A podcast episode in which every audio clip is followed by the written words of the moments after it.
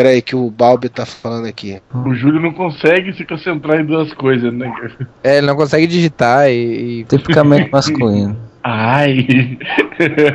É macho. É legal que as respostas do Balbi são sempre objetivas, né? Quer entrar? Hahaha, doido.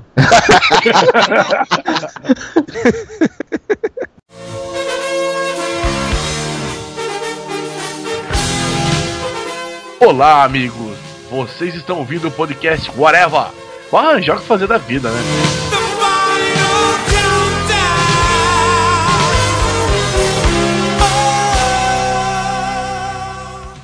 Here we come, walking down the street. We get the funniest looks from everyone we meet. Hey, hey, we're the monkeys, and people say we monkey around. É isso aí, amigos do Areva, que é o Freud. Estamos aqui falar dos injustiçados, daqueles que nunca são lembrados direito, que ficam no, no rodapé, os coadjuvantes dos quadrinhos, né? Vamos fazer essa homenagem. A gente já falou dos sidekicks, já falou dos vilões, já fala dos heróis, então chegou a hora da gente homenagear os coadjuvantes, né? E ou não, né? Porque a gente vai esquecer de mais da metade deles. Aqui comigo está o senhor Luiz Modeste. E nada mais natural do que tocar gaita e Bob Dylan numa área de teste de bomba atômica. Senhor Rafael Rodrigues. Quem seria o coadjuvante do Areva? Olha aí, é uma, boa pergunta, é uma boa pergunta. Senhor Marcelo Soares. Chupa, Mailete. Hoje é o dia do Chupa Melete. E um coadjuvante do Areva, né? Chegou aqui um coadjuvante do Areva, o senhor Fernando Fonseca, que já gravou com a gente o podcast da Copa muitos anos atrás, né? Participante argentino do nosso podcast da Copa. E aí, Fernando, beleza? Beleza, não, você roubou o que eu ia falar. Eu ia falar que eu era justamente o coadjuvante de hoje do podcast. Pois é, Um mas bom coadjuvante e fica de boa aí. coadjuvante só se fode, rapaz. Então tá certo, é isso mesmo. Uma perguntinha inteligente. A geleia é coadjuvante da torrada ou a torrada é coadjuvante da geleia? Meu Deus do céu. Aí já Bom, pessoal, esse foi o podcast Whatever. é, aí é uma dupla, é uma dupla, você não pode, entendeu? Separá-las. Tá ok. Pois então, falando em coadjuvantes, par romântico conta como coadjuvante ou conta como protagonista? Que tipo de Oscar eh, recebe? Vamos citar exemplos pra gente chegar a uma definição? Eu colocaria que a Gwen Stacy é a- uma das melhores coadjuvantes de todas. Ela é coadjuvante ou ela é par romântico? Tipo, a gente vai dividir isso aí, classificar diferente? Não, tá valendo, tá valendo pra romântico. Pra romântico não deixa de ser um coadjuvante, a história não é dela, né? É diferente, se a gente pegar o seriado lá do Lois e Clark, o seriado se chama Lois e, Clark. Ali é ela, é a principal, né? Menos no SBT, que diz que é as aventuras do Superman. Tá vendo? A Lois é uma coadjuvante, né? É elenco de apoio, né? Tem coadjuvantes de vários níveis de importância, né? Tem do é mais pé rapado até o que realmente tem uma importância muito grande na, na história do herói. Certo, eu concordo com essa definição. Pois é, mas pra, pra gente dar voz aos coadjuvantes, então já vou botar na fogueira o senhor Fernando Fonseca. Diga aí, Fernando, cite um coadjuvante que você gosta muito. É a segunda vez que eu me fodo no mesmo podcast, é isso mesmo? O Homem-Aranha tem grandes coadjuvantes, além da Gwen Stacy. O próprio Capitão Stacy foi um bom coadjuvante. Foi utilizado agora no filme, mas na mesma época dos quadrinhos ele foi um coadjuvante interessante. Teve sua morte, teve finalidade. Tem o JJ Jameson, que também é um grande coadjuvante. Ah, o JJ é histórico, né? Um baita do filho da puta com bigodinho de Hitler. O interessante, o Capitão Stacy é um todo um histórico, um grande coadjuvante, mas acaba acontecendo que boa parte do público não conhece hoje em dia por conta que a história é muito antiga já, né? A morte dele. É, conhecem agora, né? Por causa do filme novo, mas até então. Em compensação, tem uma coadjuvante do Aranha que é imortal, que é Tia May, né, cara? Essa Ah, tinha que ter morrido há uns 30 anos já e não morre, filha da puta. É, porque tem isso, né? Tem coadjuvante que ele, ele participa de, um- de uma fase do herói só. E tem aqueles que são eternos, né? Às vezes dura mais do que o personagem. Cara, a, a Tia May vive mais que o Niemeyer, cara. A Abby morreu e a Tia May não, cara. E quando morreu, era uma atriz. É, que merda, né?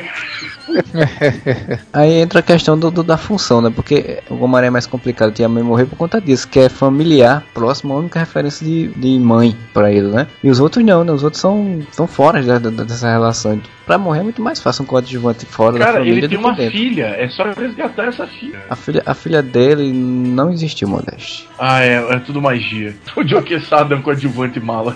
Já que começamos com o coadjuvante do Aranha, então, então vamos tentar construir um pouco mais isso daí. Quais são, a, a Tia May é imortal, né? Não tem jeito, ela tem que estar lá. Aquele coadjuvante que sempre vai estar presente, que, que é um- uma base de apoio pro personagem, sempre. A Gwen e o, e o Capitão Stacy já foram, né? Foram pro saco. A Mary Jane é uma também, né? Que é, é desde o início do Homem-Aranha, né? Ela tem desde muito tempo, né? Já passou por vários estágios de coadjuvante diferentes. O da Mary Jane é interessante porque ela realmente ela começou como coadjuvante dos coadjuvantes.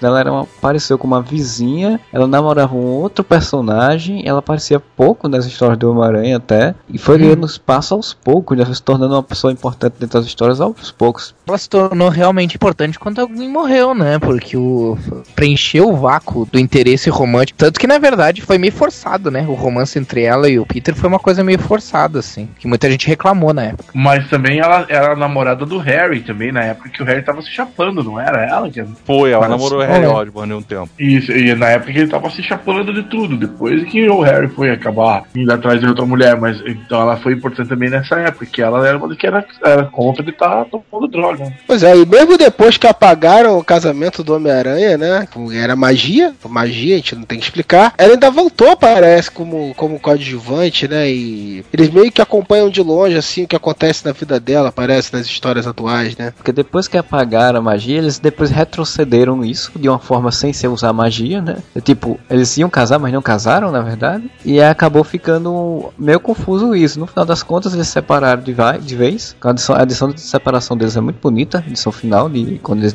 resolvem não estar mais juntos. E ela ficou como uma amiga distante, que foi, foi ser modelo, aparece de vez em quando, aí tá lá quando ele precisa e tal, mas não, não é mais tão presente. Pelo menos essa não virou piranha e deu pro Norman Osborn e teve dois filhos dele. É, puta que pariu. Mas a gente tá esquecendo um coadjuvante muito legal do Aranha, que é o Flash Thompson, né, cara? O cara que fazia bullying no Peter Parker, mas era fã do Homem-Aranha, cara. Isso é muito massa, cara. Mas hoje em dia ele não passa perna em ninguém.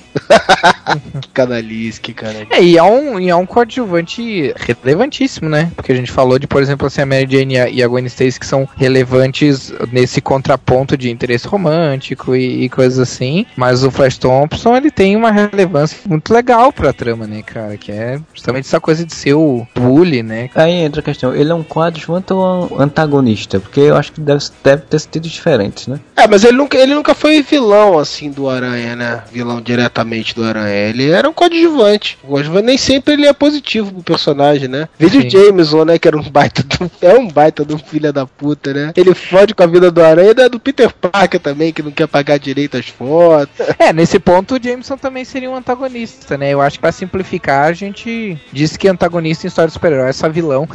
É, mas só que agora, agora o Flash Thompson ele não é mais só coadjuvante, ele, ele já está nas luzes da ribalta, porque agora ele é o Venom. Cara, assim, ó, eu vou dizer uma coisa. Nesse podcast, eu só vou considerar coisas relativas ao quad- aos quadrinhos até cinco anos atrás. Tudo que aconteceu cinco anos pra cá, eu vou fingir que não existiu. Então pra você o universo DC não existiu. É, ah, é, boa.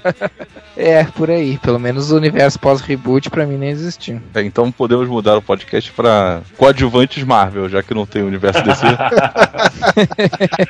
Nós vamos Não, esquecer- coadjuvante da, da maior editora de quadrinhos, porque se não existe universo DC, não existia DC, né? Aí, tipo, só tem a Marvel, né? Tá, mas quantos coadjuvantes vocês conhecem que tiveram gibi próprio? o Jimmy Olsen. É exatamente o que eu ia falar. Inclusive, é, a contribuição do Jimmy Olsen é relevantíssima, né? Porque o, a, a revista Jimmy Olsen, ela foi criada pra colocar o Jack Kirby pra escrever, né? Porque o Jack Kirby tinha sido contratado pra DC pela DC no, no estilo meio Globo, assim, do tipo assim, não vamos contratar ele pra fazer alguma coisa pra nós, vamos contratar ele pra tirar ele da Marvel e Pra ele não fazer nada pra ele, só isso. Exatamente, exatamente. Uma coisa Aí meio, meio Globo. Três Dois anos sem saber que programa que o cara vai fazer, só na geladeira lá esperando. Aí deram carta branca, né, pro Kirby fazer o que quisesse. Aí ele tentou, ele fez o quarto mundo. Daí eu, eu não lembro em que circunstâncias ele fez a, a revista de- do Jimmy Olsen. Não sei se foi a DC que pediu ou, ou ele criou, enfim, não, isso eu não lembro. O, o que acontece é que o, o quarto mundo não, não durou, né? A revista do quarto mundo durou muito pouco, assim, e foi cancelada. Aí o que, que ele fez? Todos os conceitos que ele não conseguiu desenvolver no quarto mundo, no, não conseguiu expandir muito, a história foi cancelada. Ele passou para as revistas do Jimmy Olsen. Então daí tinha muita coisa relacionada ao quarto mundo ali. Cara, o Jimmy Olsen é o precursor do Ben 10, né, cara? Porque ele tinha vários poderes diferentes cada hora.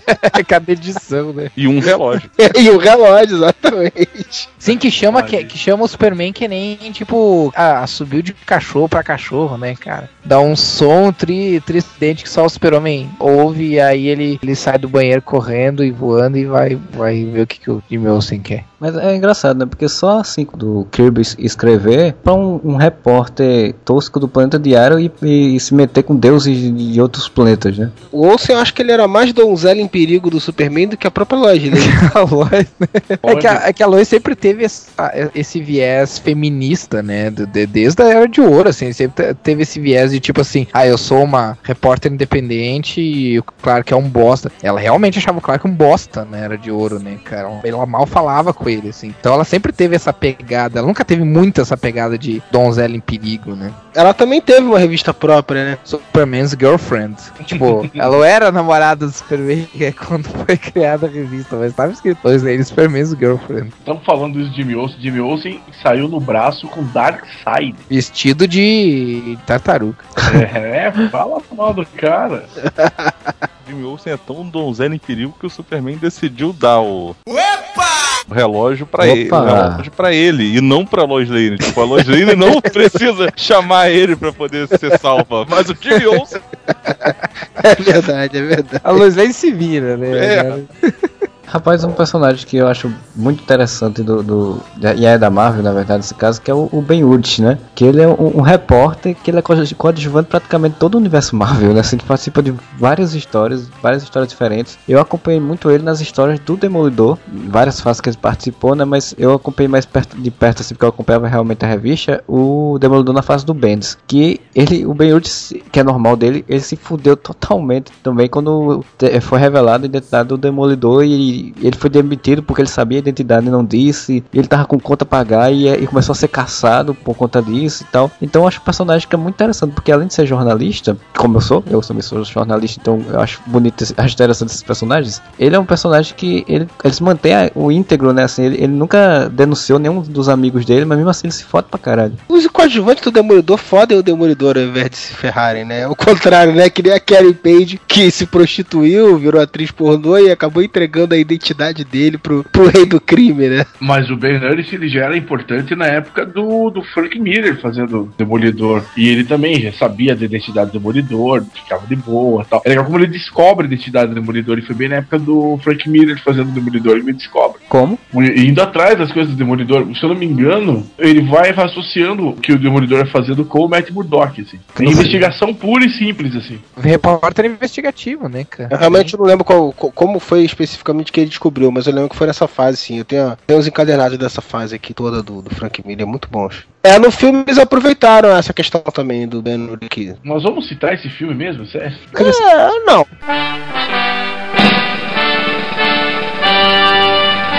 Cara, eu vou citar um óbvio, mas eu acho que ele é bem importante, assim, eu gosto dele também como personagem, e ele ganhou muita relevância, né, depois, com o tempo, com 70 anos, que ele foi introduzido, que foi o que é o Comissário Gordon, né, cara. Assim como a Lois Lane, no caso do, do, do Superman, foi a, a única dos coadjuvantes que existem até hoje, que foi introduzida logo na primeira história, o Comissário Gordon também foi o único que foi introduzido na primeira história do Batman. E, pá, ele ganhou muita relevância, né, cara, e ganhou uma relação bem interessante, assim, com o Batman, né, uma relação meio, meio paterna, meio, meio paterno-platônica, assim. Nossa, paterno-platônica é muito... Boiola.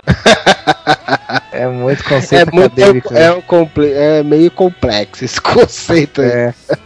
até eu falei no, no, podcast lá sobre os filmes do, do Nolan, que é, é uma das facetas paternas do Batman, né? Assim como o Alfred, como o Lucius Fox, né? São facetas paternas do, do Batman. E o Comissário Gordon eu, eu acho muito legal porque ele é meio que um contraste, assim. Isso que eu acho legal, né? Ele é meio que o contraste do Batman, que o, o Batman, ele como se fosse um personagem que demonstra que a justiça não funciona. E o Comissário Gordon é o cara que insiste que a justiça pode funcionar do, do- pela lei, pelo jeito certo. E ao mesmo tempo é o maior aliado dele, né? Essas contradições são, são interessantes, sabe? Uma cena no, no- na piada mortal, quando o Coringa captura o Comissário Gordon e tenta fazer ele ver as fotos do que o Coringa tirou da, da Bárbara e tal, depois que tinha tirado nela e tal, que dá a entender que ele estuprou a Bárbara Gordon enquanto ela tava. depois que ela tinha sido atingida. E o Batman encon- encontra ele e diz: Ah, o Coringa foi fazer outra coisa e o Batman diz: Tá, então vou, vou atrás dele. Daí o comissário Gordon fala: Tá, mas eu quero que tu prenda ele pela lei. A gente precisa mostrar pra ele que o nosso jeito funciona, sabe? Tipo, isso mostra o, o idealismo que ele tem, assim, com relação àquele. Ele ainda é o cara old school, assim, né? Que, que acredita que. Sim, é, que mas é possível fazer a justiça, fazer valer a lei. E não tu É, precisar ali- subverter a lei pra isso, né? Mas ali, mas ali tinha a ver também com o próprio conceito do Coringa e dele, né? Sim. Ele- se ele agisse de outra forma, Coringa ia vencer, cara. Mesmo que ele Sim. matasse o Coringa, Sim. o Coringa tinha vencido. Porque o Coringa ele quer subverter a porra toda, né? Não, se- exatamente. E é a vitória dele mesmo que ele morra, né? Então tem isso também, né? Ali- Eu acho que ali não foi nem só a lógica dele, os princípios dele, né? Até o próprio ódio que ele tivesse naquele momento fazia questão de que ele tinha que vencer do jeito certo e não só vencer. E isso tem uma, tem um agravante muito crítico ali pra mim nessa história que eu digo pra todo mundo e todo mundo às vezes fica meio chocado. E o comissário Gordon, peladinho, bundinho empinadinho aquela hora, o Coringa corroe ele, cara. Ou o Coringa ou aqueles anões, né, cara? Ou, ou alguém comeu o comissário Gordon, cara. Alguém Eles- fez o bozó dele ali. Só sei que o cu dele sangrou, isso eu tenho certeza. Vamos, Exatamente. vamos, vamos lançar essa pergunta pro pessoal nos comentários do podcast. Tipo, o que vocês acham? Quem comeu o cu do comissário Gordon? É, alguém A, comeu. Coringa. Opção B, os anõezinhos. Opção C, o Batman. Quem op- opção D, o açougueiro cheio de gonorreia. Opção é todas as opções acima. Isto é a maior putaria! Putaria! Putaria! Mas, cara, uma coisa legal do comissário Gordon, a gente fala, é que ele é um coadjuvante, mas tão importante. Quando eles foram fazer uma série sobre a central de polícia de Gotham, ou seja, com os coadjuvantes, né, de Gotham, do, do combate ao crime em Gotham, o comissário Gordon ficou de fora, cara. É, é tão importante que se a gente botar, a série vai ser sobre ele. Então, aproveitaram que era uma fase que ele realmente estava fora, né, da, da central de polícia, e criaram toda uma série de personagens ali. E dali veio uma coadjuvante que eu quero citar, que é a René Montoya, né, que na verdade veio dos- da série animada, criaram ela na série animada. O Harvey Bullock também, embora no Gotham Center ele não tenha aparecido, mas é um coadjuvante legal da, da central de polícia também. E, e ela foi uma coadjuvante interessante, ele se tornou uma personagem mais importante ali em Gotham Central. E aos poucos foi ganhando importância, né? Agora não existe mais, né? Não sei o que aconteceu com ela depois do reboot. Mas chegou a participar daquela série 52 e se tornar a nova versão do Questão, né? E é uma personagem que eu gosto bastante. Todo, todo aquele elenco do Gotham Central é uma série muito legal, né, cara? Que vale, vale a pena E você nem precisa citar que ela é lésbica. Tá vendo só a importância da personagem? Esse é- as pessoas dão muita importância a detalhes, rapaz. Não tem problema ela ser lésbica. Nada a ver que ela cola velcro. Eu não sei o que te falaram, mas eu não gosto de colar velcro.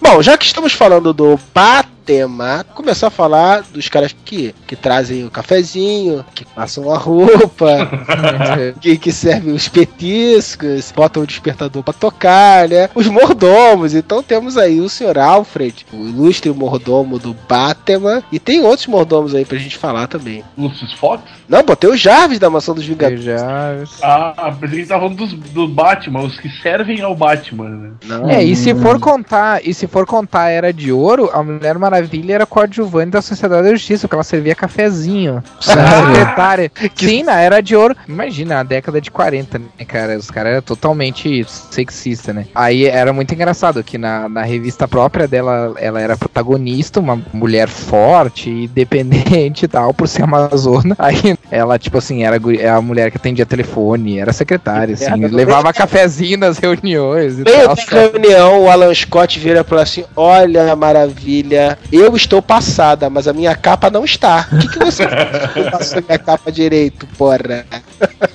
Agora o Alan Scott vai ser viado desde que foi criado. Olha o que tem aqui no Wikipedia sobre a Mulher Maravilha da Terra 2. Ela serviu como membro do All Star Squadron, que não é o caso aqui, e depois secretária da Sociedade da Justiça. que sacanagem. Que merda, velho. O rebaixamento total, né, cara? Tem uma revista própria e vai pra uma revista de equipe virar secretária. De protagonista, a moça do cafezinho. Auxiliar de limpeza. Auxiliar de serviços serviços gerais. É, porra, vamos fazer justiça aqui a todas as auxiliares de serviços gerais que ouvem o podcast Farelo. Mas ela se superou, conseguiu reverter esse momento ruim e agora ela voltou a ter a, a ter a sua própria revista, ser a protagonista. Não desiste nunca, rapaz. É um exemplo de superação. Isso, exatamente. Pois existem pessoas que não se abatem por nada. Até mesmo os mais terríveis obstáculos são encarados como novos e maravilhosos desafios. A América está repleta de gente assim. Os Vingadores também tem o seu mordomo, o Jarvis, que toma conta da mansão dos Vingadores. Ilustra a armadura do Homem de Ferro. Realmente serve lanche pra galera. O Jarvis eu acho interessante porque foi um, é um personagem coadjuvante, um mordomo que evolui, né? Assim, cada versão dele tem uma versão totalmente diferente. Tipo, a versão normal, tradicional, é aí no cinema é a versão robótica, né? Que é um- uma inteligência artificial. E na versão Ultimate ele é um gay afetado que não tá nem aí pro Tony Stark. É tipo aquele, aquele Gaiola das Loucas, que, que é o Hank Azaria que faz. Mas sim, era mordomo, né? Era mordomo, né? Cara, aquele personagem sensacional, cara. Eu ri demais com o personagem do cara. É tri, tri afetador, assim. O Marcelo falou da, da versão dele do, do cinema. O filme do Homem de Ferro foi uma opção que usaram para não dizerem que o Homem de Ferro era uma cópia do, do Batman, embora o primeiro Homem de Ferro era quase uma cópia do Batman Begins. Ratinho. Da onde, rapaz? Vilão que é, foi o mentor pro herói. O herói vai pra um lugar bem distante e acaba descobrindo sua verdadeira motivação. Eu poderia continuar com vários outros. É, não, não, não, não. Isso aí é um paralelo para o podcast específico só para ele, que nós vamos fazer uma análise comparativa e dissertativa sobre as semelhanças entre Homem de Ferro e Batman Begins. Quem copiou quem? É. Eu achei muito, muito inteligente. Eu, eu acho que o Jarvis, como uma inteligência artificial, é mais interessante do que ele sendo um simples mordomo. Concordo. É, porque o Jarvis mesmo dos Vingadores, ele não faz nada, né, cara? Ele toma conta da mansão, sim. Ele não tem a importância que tem um Alfred, por exemplo, pro Batman, né, cara? Que tem uma importância no... Talvez pelo fato do, do Alfred ser um parte da história, né? E o Jarvis ser um mordomo do grupo, né? Fica uma coisa que ele não ganha um, uma relevância na história de nenhum personagem ali. A versão Ultimate dele é tão. Eu acho tão legal, tão legal e tão sacana que ela trai o Tony Stark e quase mata o Tony Stark na- na- nos Ultimates, né? Mas eu quero ver a versão computadorizada pra tomar um pau e ficar em coma, que nem o de da demolição espancou ele até deixar ele em coma. Ah, é verdade, cara. É uma covardia de desgraçada, né, cara? Tem que ser, mano. Tu filha da puta, né, pra fazer isso. Isso não se faz, ainda mais com mordomo. Aí, porque, tipo assim, os mordomos são tão importantes pra sociedade que vão fazer. Cara, o que seria filmes de suspense e crime e mansões se não fossem o mordomo? mordomo, ele é praticamente o, o protagonista, né, nos filmes de mistério, dos Mystery Murder. É, pois é. O grande coadjuvante dos Vingadores seria, não, seria o Jarvis, né? E o grande coadjuvante da Liga da Justiça? Quem é que servia cafezinho na Liga da Justiça? Tinha o Snapper Car. É, que é tipo o Rick Jones do universo. Isso. Sem a mesma relevância, né, do Rick Jones. Rick Jones ele é coadjuvante funcional, né? É, é, exatamente, ele é coadjuvante e sidekick oficial da Marvel, não é? Dos, Cara, mais coadjuvante do que o Rick Jones, acho que só o Stan Lee nos filmes da Marvel, cara. Ele tá em tudo. o Rick Jones, ele é o coadjuvante mala em alguns momentos também, né? O cara chato, o cara que ficava pentelhando o, o Capitão Marvel, ó, tô aqui na zona negativa, vai dar merda, dá pra trocar de novo. E o cara tá no fecha-pau com o vilão aqui na Terra, ele, ó, deu teu tempo. É tipo o computador compartilhado, né? Que o cara fica assim, porra, aí, ó, acabou, agora eu preciso. Ah, Tá na porra, Lan House. é minha vez, é minha vez, porra, libera. Tem uma coisa do Rick Jones que eu acho, acho interessante é que na Elias, né, que o Brian Bendis também faz, ele escreve um livro, né, chamado Sidekick, alguma coisa assim desse tipo, que é ele contando as peripécias dele no mundo do, de super-heróis e ele fica famoso por conta disso. esposa dele, que tinha sido esposa dele na época do Hulk, vai atrás dele pra pedir dinheiro, pedir pensão, porque ele tá com dinheiro agora. Sim, sim. Quem? A Ruiva? Isso, aham. Qual foi a última aparição do Sniper Car, cara? Alguém tem ideia, bicho? Boa, boa pergunta. É, Foi um desses coadjuvantes que durou bastante tempo, né? Mas que depois desapareceu do nada, assim, né? Cara, eu acho que ele apareceu na liga ali, na reformação da liga depois da crise infinita. Eu acho que tenho a impressão, não tenho certeza, mas se não me engano, ele apareceu nas histórias do Brad Meltzer, se eu não me engano. E não sei se ele apareceu depois em algum outro lugar, em, em outra história posterior, assim. Ele era dono de alguma empresa de automobilismo? Não que eu saiba. Snipe Car. Ah, ah, Não, é que é car com dois R's. não, não responde. se O Marcelo Rafa ainda se dá o trabalho de responder.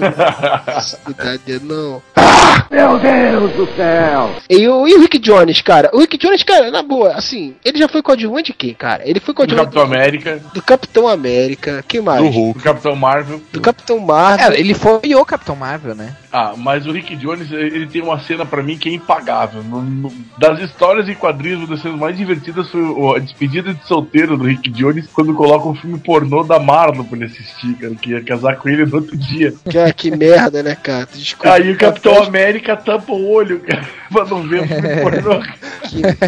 Isso foi foda mesmo, cara. O Rick Jones já virou o Hulk, cara. Putz grila, bicho. Ele é, o É. A-Train agora, não é? Ele é quem? Ele foi. A-Train. É um Hulk azul. Ah, Um abominável azul, isso. Ele não foi um.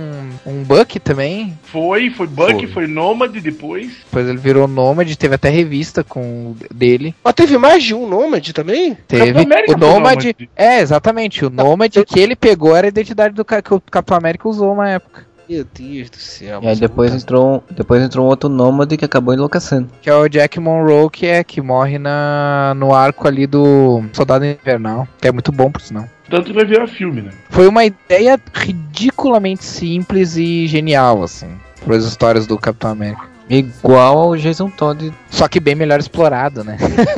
Ui, pá! Na verdade, assim, o Judge Winnick, que foi que trouxe o, o Jason Todd de volta, ele, conhe, ele é bem amigo do, do Brubaker. E o Brubaker falou pra ele, ó, eu tô pensando em trazer de volta o, o Buck e tal, não sei o que. E aí diz as línguas por causa disso, o Judge Winnick deu jeito de fazer isso antes. Só que, diferente do Brubaker, o Judge Winnick só trouxe, isso o Judge Winnick falou em entrevista. Ele trouxe o personagem de volta sem ter uma, um background. Ele trouxe o personagem de volta porque o que importava pra ele era o impacto que isso ia causar pro Batman e não como ele tinha voltado. Tanto que depois eles deram desculpa de crise infinita e, e socos na realidade, coisa assim pra ele ter voltado. né? Isso, isso é um roteirista muito comprometido né, com os personagens. Nossa, totalmente, né? O Judge Winnick é um bosta, né? Ele tem umas histórias boas, não vou, não vou mentir que eu gostei. Eu gosto de algumas histórias dele, mas não da maioria.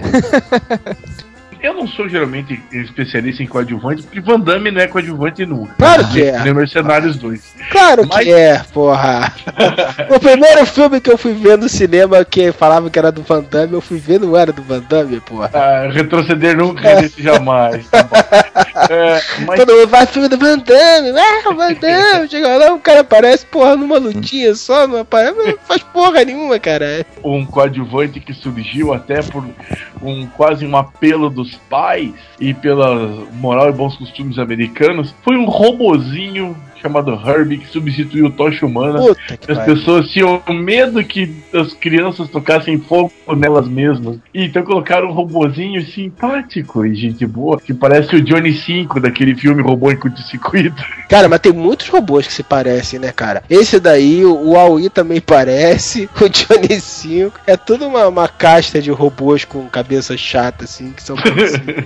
E depois o John Byrne soube utilizar o Herbie nas histórias e ficou até interessante até ele ser destruído totalmente e abandonado. Eu lembro que teve uma época do quarteto em que realmente o Tocha Humana saiu e o Hub ficou no lugar dele, cara. Nas histórias em quadrinhos também, né? Porque isso que você falou aí foi por causa do desenho animado, né? Quatro Fantásticos. Pra mim sempre foi isso. Os Quatro Fantásticos. Eles fizeram isso daí pra, por causa do apelo dos pais, mas depois nos quadrinhos eles chegaram a fazer isso. E depois o Hub pirou. eh, Teve um lance desse que ele começou Sim, o John Byrne que fez isso. ele era babado nos quadrinhos, depois ele virou babado, filho do, do Reed da Sul, Do Franklin lá. é, do Franklin. é, é. Aí depois ele pira, né? Mas fica bacana, mas ainda é um coadjuvante bacaninha, simplesinho e bonitinho. Cara, e o pior é que tem uma série. Fizeram uma série do. Uma série cômica com o Franklin Richard, que eu acho que o Herbie aparecia bastante, cara. Eu li alguma coisa dessa série, agora não lembro direito, mas as coisas que eu li eram muito engraçadas, assim, uma série em quadrinhos que fizeram. Uma que Naquele- parecia Calvin. É, parecia meio Calvin, assim, era bem legal. E não aparecia no Quarteto do Futuro também? Eu não sei se é o Herbie, mas se eu não me engano tem a auxiliar lá, algum, um robô, mas não sei se é o Herbie. Eu acho que não era o Herbie, não, mas. É que todo robô acaba sendo um auxiliar, né? Até o Visão. Ele só não é coadjuvante pra Feiticeiro Escarlate. Vai pro resto dos Vingadores e pro resto do mundo, o Visão é só mais Porra, um. mas até pra ela, né, cara? Porque ele não embarrigou ela, foi ela que fez tudo sozinha, é muito bruxa, né, cara? Que termo lindo, que sutil, né? Embarrigou, parabéns. Só faltou dizer que ela tava prenha. Esse é um termo que tá em moda. Amarela. Babuchuda. É.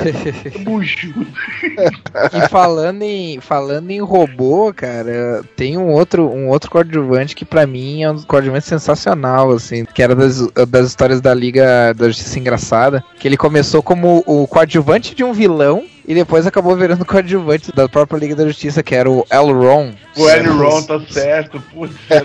Muito bom. Cara, era, esse, era sensacional, cara, esse personagem aí, cara, muito bem escrito na época do, do, Cara, do Kate qualquer Giffen. personagem que passou pela Liga Cômica, cara, ele. Era muito bem escrito. Era muito bom, cara. Era muito... É, é verdade. Não, mas é que o Elron foi criado por ele, né? Sim, Então, sim, tipo, a sim. personagem criada É, o. Maxwell Lord também, né? O Maxwell Lord Aham. foi. O Lobo foi criado por ele. Não, mas o Lobo não foi, na, não foi na, nessas histórias. Foi? O Lobo foi criado. o Lobo foi nas- nas histórias da Legião, cara. Não, o Lobo foi criado nas histórias da Liga Engraçada como um caçador de recompensas que ele se encontrou com a Barda e com o Sr. Milagre nas histórias da Liga Engraçada. Depois ele foi pra. Ih, só nos anos. Só bem depois ele foi personagem dessas histórias aí da Legião. Ele foi criado pelo Kate Giffen no, na Liga Engraçada. Não foi. E eu vou provar que você está. Está errado.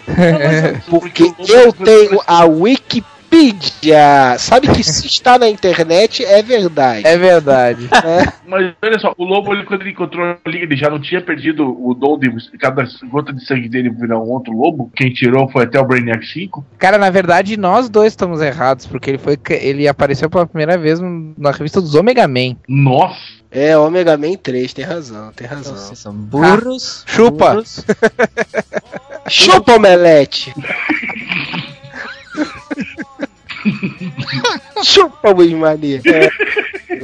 Não, mas olha aqui, ó. Ele foi introduzido em junho de 83, mas ele praticamente não foi usado. Ele foi reintroduzido nos anos 90, depois. É, na Liga Internacional. daí na Liga Internacional. E só depois ele foi pra Legião. Você tem razão. Ele primeiro se tornou personagem da. Apareceu na Liga pra depois aparecer na Legião, como eu tinha Sim, eu sei, por- porque a, sequ- a sequência de histórias em que ele aparece na engraçada é, é muito, muito engraçado. É muito engraçado. Vale muito a pena. Toda a fase, né, da Liga Engraçada vale muito a pena ler, assim. Mas é que, tipo, nessa, nessa época o Guy Gardner tá meio, meio afetado da cabeça e tá todo delicado e, e educado e não sei É o que. por causa do soco que ele tomou do pato, velho. E aí, quando o lobo vem, ele bate a cabeça de novo e volta ao normal, né? E aí eles, eles lutam na, na cidade, dá um monte de merda. É, é muito legal, cara. Tem outros dois coadjuvantes da, da Liga Engraçada, que é o, um é o Maxwell Lord, né? Que se tornou meio que o benfeitor da, da Liga da Justiça dessa época. E o Oberon, né? Que era o. O ajudante Era o do coadjuvante. Agri, né? Ele era o, o assistente de palco, vamos dizer assim, do. dos- O Liminha. dos- é, ele era o rock. O rock, rock do, do Sr. E na Liga Cômica pode entrar o Gnort como coadjuvante. Não, que é isso, o Gnort é o herói mais importante da Liga Cômica. Como é que. Mais importante que o Gnort, só o Guy Gardner. Ele foi um dos membros da Liga da Justiça Antártida, cara. Sim. Que foi lançado em especial, mas eu acho que foi uma, um arco de, sei lá, duas, três histórias, sabe? Durou uma edição de Super Powers. É. and you just may be the one.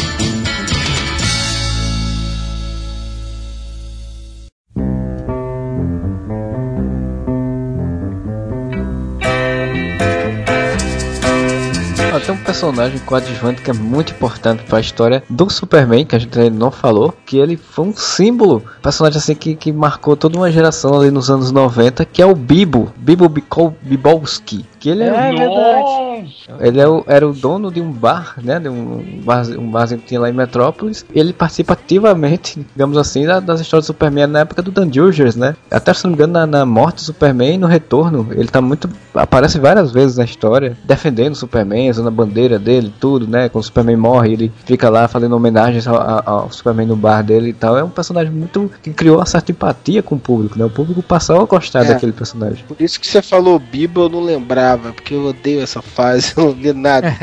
li quase nada dessa época. É do Superman com mullets. O Bibo foi criado, pelo, acho que pelo John Byrne, na época do, do, do É. primeiro reboot do Super-Homem. Mas eu não lembro desse cara, não. Ele foi criado pra e- esse contraste humano, né? Que A foi o que o John Byrne pegou, pegou, assim, de fazer uma coisa mais urbana. Então ele era um personagem eh, que tava bem ligado com essas questões humanas, problemas humanos, né? Ele era um Superman da vizinhança, digamos assim, né? Ele auxiliava muitas pessoas. É, ele era o super, entre aspas, o Superman da vida real, né? O cara que tinha os ideais do Superman, né? Você não tinha os superpoderes, né? E era um personagem bem, bem legal mesmo, foi bem, bem lembrado. É, o Bibo pai e o Bibo filho. Ok. É... Fernando, tem um aí? O editor negro do, do Clarim Diário. Perry White. Não, Rob- Robson. Isso, o James Rob. Robertson.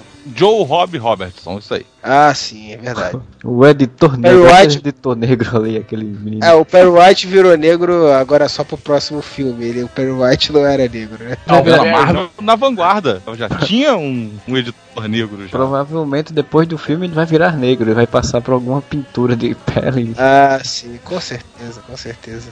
Se a Amanda Waller virou uma, uma personagem magra, né? Imagina o Perry White. Virou modelo internacional, né? O Homem-Aranha e o, e o Batman acho que são os que estão entre os, os heróis que mais, mais tiveram, assim, coadjuvantes que tiveram uma sequência, continuaram bastante, né? Se tornaram parte ali do universo do personagem, né? Não, o Homem-Aranha por muito tempo teve um, um núcleo de coadjuvantes, assim. Fizeram um núcleo à parte nas histórias do Aranha. É, sempre tem, né? Agora parece que ele tá trabalhando num laboratório e tal, então provavelmente deve ter o pessoal do laboratório também onde ele trabalha. Não, mas o que eu quero dizer assim, que tipo, geralmente tu tem um número de dois, três coadjuvantes, né? E pô, o Batman e o Homem-Aranha são personagens, são personagens que eles têm um, um núcleo grande, né? Que mesmo que possam, sei lá, morrer, ou possam desaparecer, ou possa acontecer N coisas assim, mais importantes que o personagem, vira e mexe, acabam voltando de alguma maneira, né? Nem que sejam com status quo um pouquinho diferente, mas sempre acaba ficando, né, esse, esse núcleo, assim. Tanto que eu acho que ninguém citou nada relativo, por exemplo, à Lanterna Verde, né? É, é que também Lanterna Verde é complicado, né, cara? Porque, tipo assim, como ele faz parte da tropa, tipo, ele tinha vários coadjuvantes, né? Tipo, o Kilowog, o Arícia, N Lanternas Verdes ali, né, cara? Tinha um coadjuvante oriental, não tinha?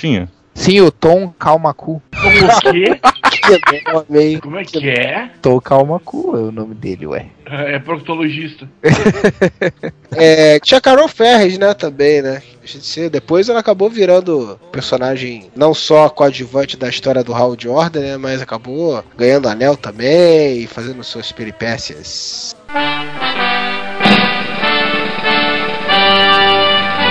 Agora eu vou citar um, um coadjuvante que se tornou um dos personagens muito importantes da DC e que tem a sua cota de coadjuvante interessante também, que é o Sr. John Constantine. Começou como coadjuvante do Monstro do Pântano, né? Criado pelo Alan Moore, a história do Monstro do Pântano. Mas, pô, a personalidade dele, rapidamente, os caras, não, vai ter que ter uma revista desse cara, né? E ele tem um coadjuvante, que é o motorista dele, que é o Chess, que sempre se fode, né? Cara, tudo de ruim que pode acontecer com o coadjuvante acontece com o Chess, cara. Ele, ele é um fudido por se andar do lado do, do Constantine. Que bom, mas também, né, cara? O que que ele vai andar do. do- É, o Constantino tem uma praga na vida dele, né? Todo mundo que se envolve com ele se fode, né, cara? Acaba morrendo, acaba num pacto com o capeta, acaba numa merda federal, né, cara? Todo mundo que passa pela vida dele se fode. E ele meio que tá um pouco se fudendo com os outros também, né, cara? Não quer nem saber, né?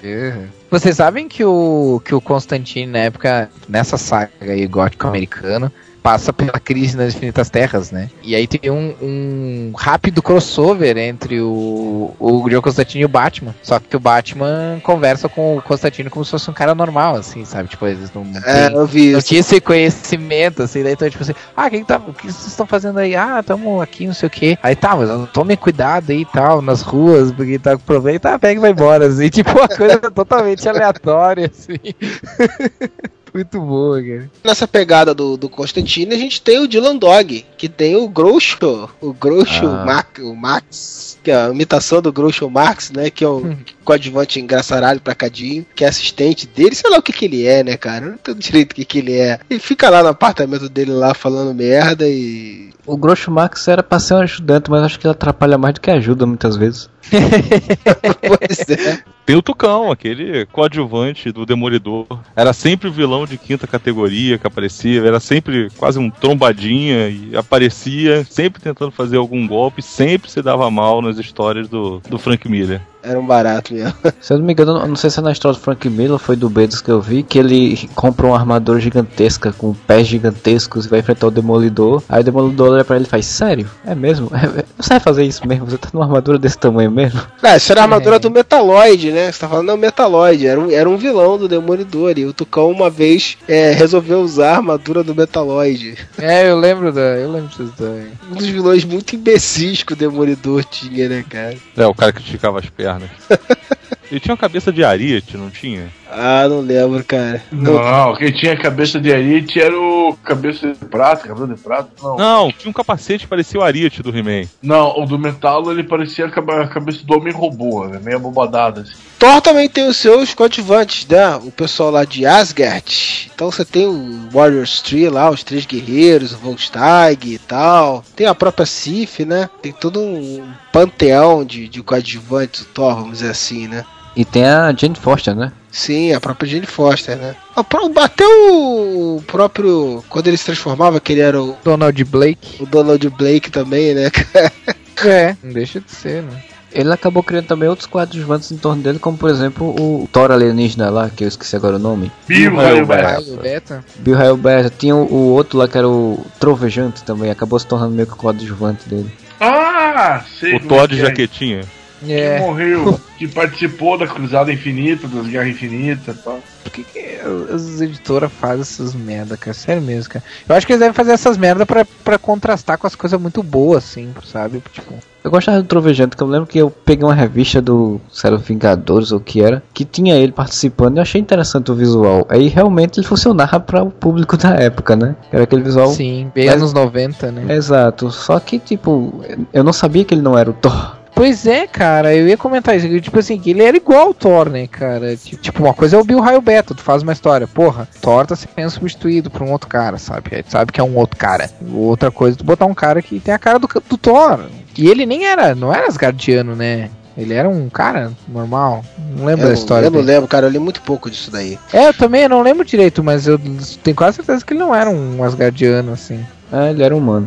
Quando eu lembrei aí do, do Donald Blake, que ele era tipo um coadjuvante também de outros personagens, né? Quando precisava do médico, o Donald Blake aparecia e tal. E, cara, o Matt Murdock não deixa de ser um coadjuvante também, né? Quando ele não é o Demolidor, volta e meia o pessoal precisa de um advo- advogado, advogado, chama o Matt Murdock e o Fog Nelson, né? Da mesma forma como o Hank Pym, também é o cientista de plantão, né? É, precisa de um cientista, chama o Hank Pym aí. É que o Hank Pym ele é o cientista mais em conta da Marvel. É, ele cobra por peso, né? Ele, ele- é o genérico, né? De segunda linha, né? Ele cuida de qualquer coisa que ele precisar, mas nunca é o príncipe, nunca é o cara que mais saca das coisas, né? É, eu queria o Reed Richards, mas faltou verba, então vamos ficar com o Hank Pym. Reed Richards, muito caro. Tony Stark não tá disponível. É, então. Ah, chama o Pin aí, vai. Um, dois, três, pin. Cinco, seis, sete, pin. Nove, dez, onze, pin. Treze, 14, 15, pin. Acertou, ganhou, ganhou. Calma, calma. Tanto que agora ele tá sendo o Red Richard, vai ser, né? Nesse novo. A Marvel agora tá lançando o tal do Marvel Now, né? E vão sumir com o Quarteto Fantástico por um tempo. E vai ter um Quarteto Fantástico de coadjuvante. E o Red Richard de plantão é justamente o Hank Pym, né? é o super cientista da segunda divisão. Mas ele vai criar uma outra identidade pra ele ou vai usar uma das 75 que ele já tem? Ah, Acho que ele vai de Homem-Formiga. Homem-Formiga tá na moda agora, que vai ter filme e tal, então ele vai de Homem-Formiga mesmo.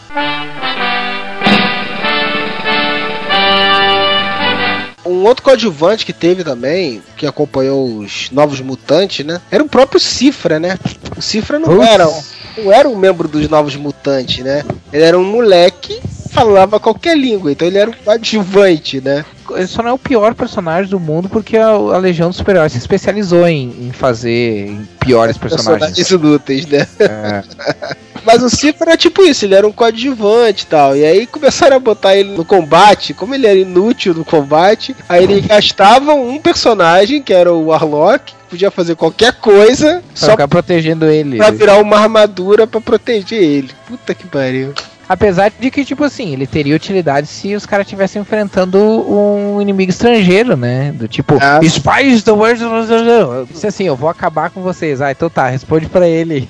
É. não, não se a gente puder evitar. E- e- É, num universo em que todo mundo compra moléculas estáveis e tradutor universal na, na- no armazém da esquina, patenteado pelo Reed Richards, ele era útil pra caralho, né? O que torna o poder dele mais inútil ainda, né, cara? Não, onde to- todo além mundo de ser compra- inútil, é obsoleto.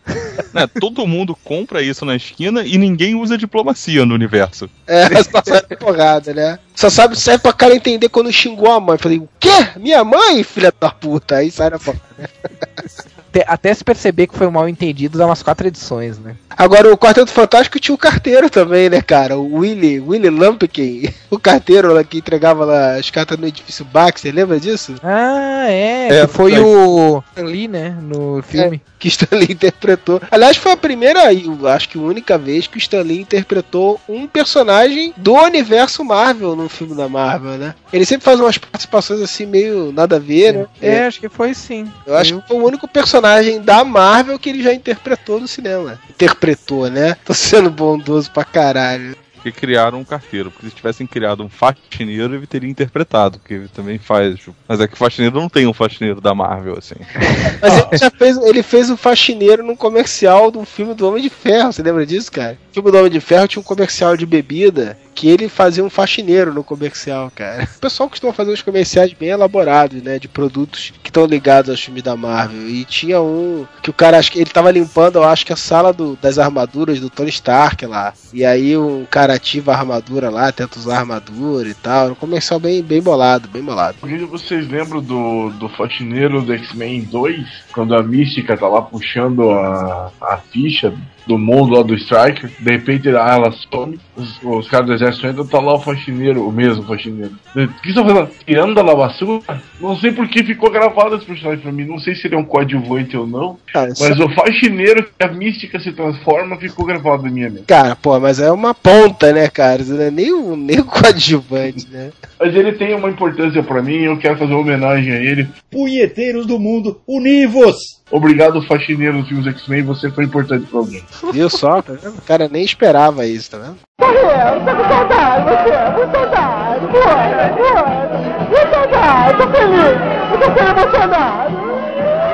E o Stan Lee fez, ah, daí no, nos filmes do Homem de Ferro, ele fez personagens reais, né? No caso, o Hugh Hefner no primeiro e o Larry King, né? No segundo. Sim, sim, sim. Mostrando toda a sua veia de ator. É, o- que teve que fazer uma ponte de safena. é mesmo. Ele agora é igual Homem de Ferro, rapaz. Tem um reator arco no peito. Tudo que ele sempre quis, né?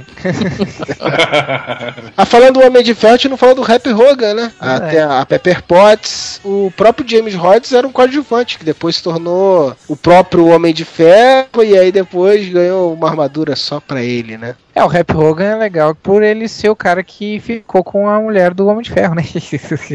Ele é tão motorista, tão motorista e dirige até o filme. É verdade. Ah, lembrei de uh, coadjuvantes do, do- outros coadjuvantes do Superman, que é o Pete Ross e a Lana Lang, né? Que foram usados depois no Smallville, né? Mas se tornaram coadjuvantes importantes, assim, mesmo tendo sido do passado, né? Do Superman, se tornaram coadjuvantes bem importantes, assim. Lembrando que o Pete Roy saiu do, do Smallville por questão com tóxicos.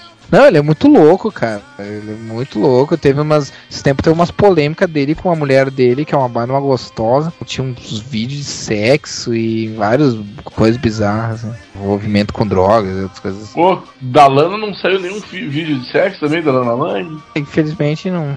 Não Porra. podia sair da Chloe também, né? Da Erika Durance. A Erika Doença aparece os peitos dela no Alone in the Dark. Eu gosto de mamar nos peitos da cabritinha. Eu gosto de mamar nos peitos da cabritinha. Mamo a hora que eu quero, porque a cabrita é minha. Eu gosto. Falando em Smallville, a Chloe era uma personagem que surgiu no- na série. Eles queriam fazer que nem fizeram com a Montoya no Batman, né? Eles queriam passar ela pros quadrinhos, mas não. não Ela não ia ser rolou. sobrinha da Lois, né? tentar alguma coisa que funcionasse, né? Mas não, não rolou. Primeiro veio as notícias de que não tinham conseguido direitos de imagem com a atriz, aí depois a, o discurso mudou pra ah, não consegui me encaixar, e depois o discurso mudou pra ah, não era tão importante assim. no fim das contas ficou por isso mesmo. Passou um momento também, né? Teve É. público do quadril mesmo meio que rejeitou também, aí. Eu não sei se valeria a pena, porque é diferente de- da Montoya, né, cara? Tipo, na Montoya tu tem ali, era, era uma personagem que, que era interessante e tal, foi criada no, numa história que se passava no presente do, do, do Batman, né, cara? Então tu podia, assim, a qualquer momento tu podia introduzir a Montoya no, no gibi, né? Cara, pô, pronto, chegou uma policial nova. Já no, no, no caso do Smallville, no caso da Chloe é complicado porque a coisa tá no passado do Clark, né, cara? Como é que tu vai explicar que ela nunca foi, nunca tinha sido citada até então? Chegou até a ter uma proposta de que ela não seria prima de ninguém, somente só iria aparecer como uma nova repórter, alguma coisa. Só que aí meio que perdi a função, né? De aparecendo tendo a luz, ser duas repórteres aí próximas a ele, né? Então não tinha pra que realmente existir. Perde o link também, né? Além do mais que a Chloe no, no seriado passou de repórter investigativa para controlar toda a tecnologia global numa salinha, né? Virou oráculo. Sim, é, virou oráculo, né? Ah, Cara, na verdade, assim, é, eu acho uma pena que no reboot eles não tiveram, não, não incluíram ela, porque eu, ela é uma personagem muito mais legal que a, que a Lana. Sério, a Lana era totalmente sem graças em termos de personalidade perto da Chloe, sabe? Não sei se é porque a Chloe era, a personalidade dela era muito mais parecida com a da Lois, né? A atriz era melhor também. Já que fizeram reboot mesmo, né? Que não pensaram em incluir ela no, no passado do, do personagem. Ou talvez foi esse negócio de direito de imagem mesmo também, né? Talvez não, não, não é que não quiseram, não, não conseguiram mesmo, né? Sei lá.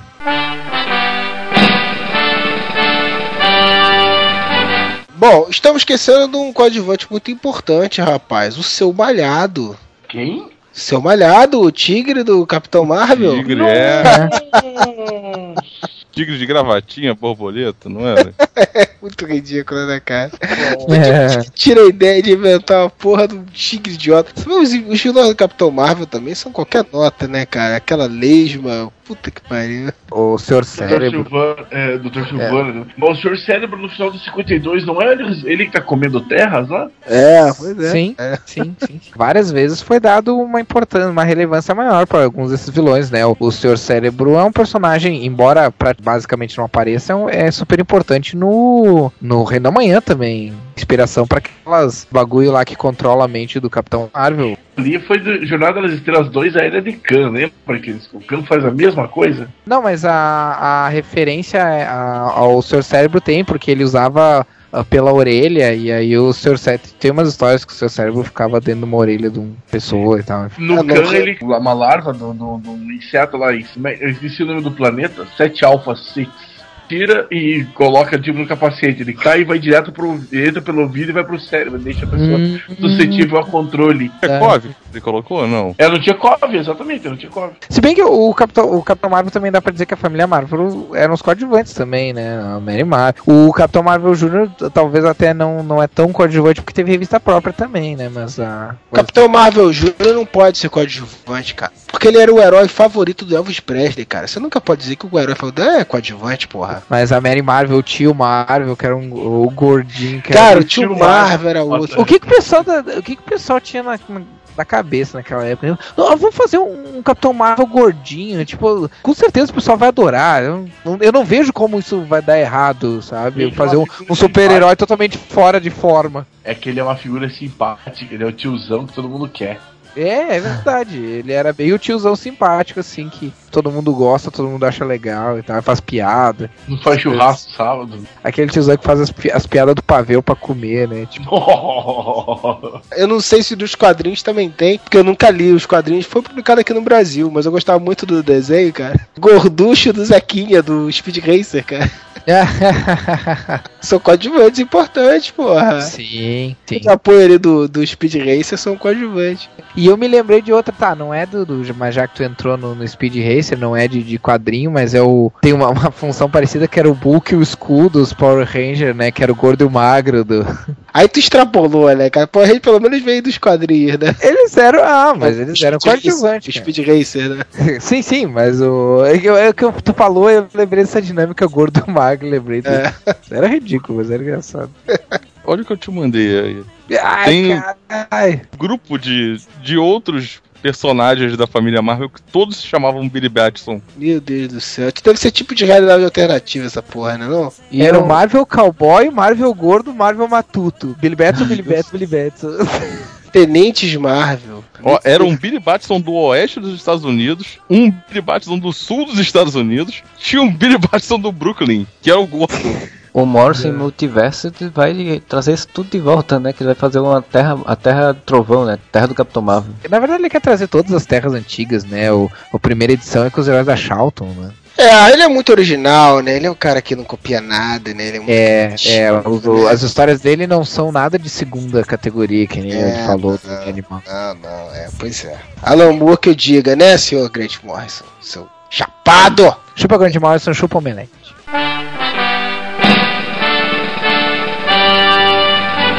Bom, então vamos para uma rodadinha final aí, de quem lembrar mais algum coadjuvante, né? Porque a gente já tá esgotando aqui a memória internetica disso aí. E com certeza a gente vai esquecer um monte, então o pessoal que lembrar dos seus coadjuvantes favoritos aí, porque toda série tem, tem seus coadjuvantes, né? Então todo mundo que é muito fã de uma série vai, vai lembrar bem dos coadjuvantes daquela série. Preacher, por exemplo, tem, tem o cara de cu, que eu, eu nunca li muito de Preacher, então não, não posso falar com propriedade. Tem o Microchip também, que foi coadjuvante das histórias do Justiceiro. Muita gente aí que dá pra falar. Eu vou falar mais umzinho aqui só porque é um dos meus personagens favoritos. O Questão, ele tinha um doutor lá, o doutor Aristóteles Rodor, que tá desde a primeira história do Questão também, né? O- A origem do Questão envolve ele, mas eu não lembro se da primeira história dele, como lá escrita pelo Steve tinha ele. Que criou máscara, né? Que o, que o Questão usa, né? Que na verdade era para ser um tecido é, chamado pseudoderme. Era para ser uma grande descoberta da ciência e tal, para ajudar nos curativos, não sei o que lá. Meio ideia de jegue, né? Porque depois descobriu-se que se você aplicava por um ferimento, você, você acabava causando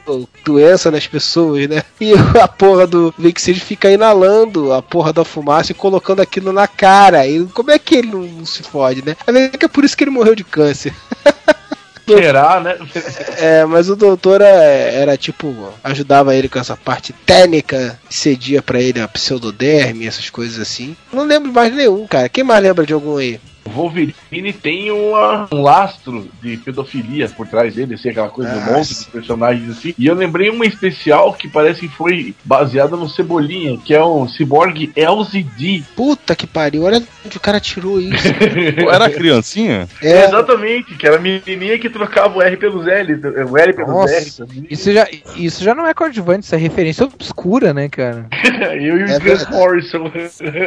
cara, isso foi da, da fase desenhada pelo Larry Hama. tinha isso e tinha desenho do Larry Hama e tinha desenho do Mark Silvestre também, não tinha? Sim, acho que sim. E eu lembro disso porque eu tive minha carta publicada na Wizard, que era uma carta que a gente fazia sobre crossovers. E a gente fazia, falava na sugestão dele, um dos sugestões de crossovers era LZD versus Cebolinha. Foi bem na época da Marvel vs DC. Tinha Besouro Azul contra Chapolin Colorado, coisa assim. É, com certeza o Cebolinha ia bolar algum plano infalível pra derrotar ela, mas ia se fuder no final e ela ia vencer.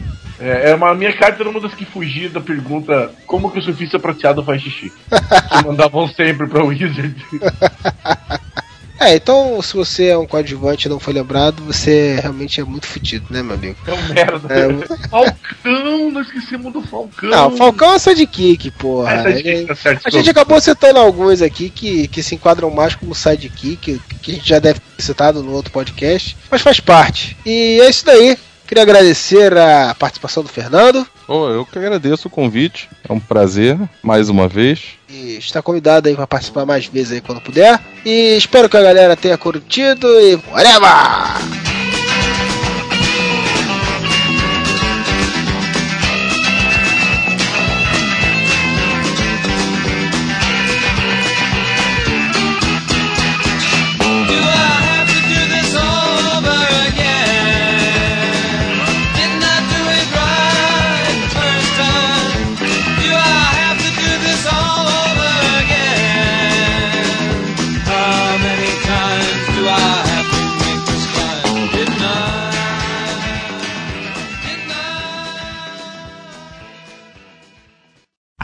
Everybody's heard about the bird.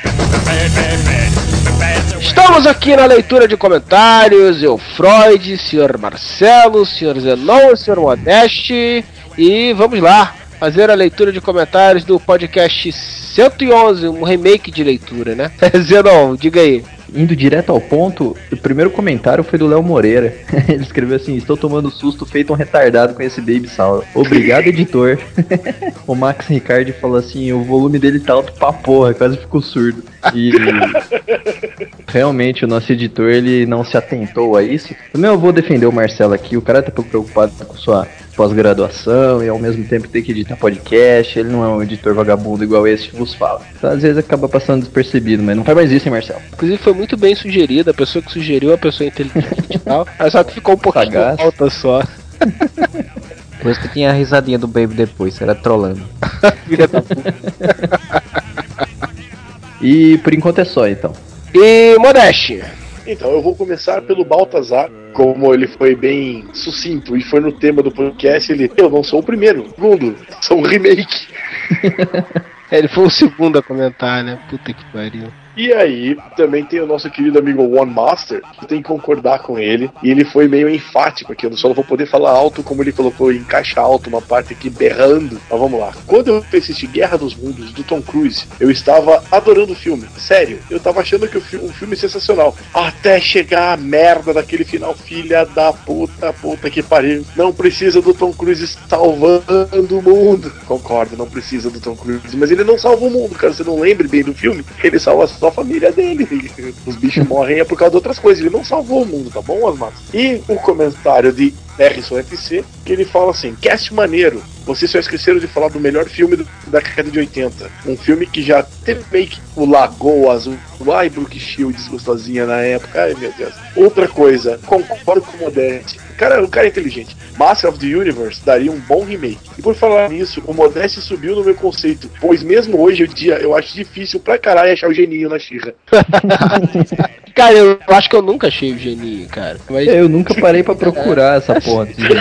eu lembro de já ter, assim, já, já ter tentado, sim. Eu lembro de assim. Às vezes tu tá ali vendo assim, porra, será que eu acho o geninho no meio da porra desse desenho? acho que eu nunca achei, eu não lembro de já ter achado, não. Vocês vocês não eram bom de onde está o Wally também, né? Não, não, tô por fora. Eu lembro de um da Mad, que era onde está o Wally pra retardado, era o Wally no deserto.